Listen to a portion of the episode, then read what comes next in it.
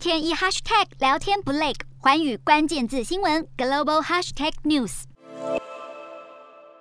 波兰国有能源企业在二十六号发出声明，证实俄罗斯会从当地时间二十七号开始停止往波兰输送天然气，这让波兰成为乌俄开战后第一个被俄国中断天然气供应的国家。波兰国营企业先前声明不会照俄国总统普丁的命令以卢布支付能源，也不会再续约。但是目前的合约本该在今年底才到期，现在突然供应中断，俄罗斯宣称这是应对不友善国家的合理手段。而波兰政府也赶紧安抚民心，表示国家的天然气储备量很足够，也准备从其他管道取得替代来源，不用害怕被俄罗斯切断供应。政府一再呼吁波兰家庭不会缺少天然气使用，还强调从乌俄开战的第一天就准备好摆脱俄国能源。除了波兰以外，保加利亚也因为拒用卢布支付款项，在二十七号面临被俄国断气的命运。保加利亚政府也表示，已经在寻找替代能源方案。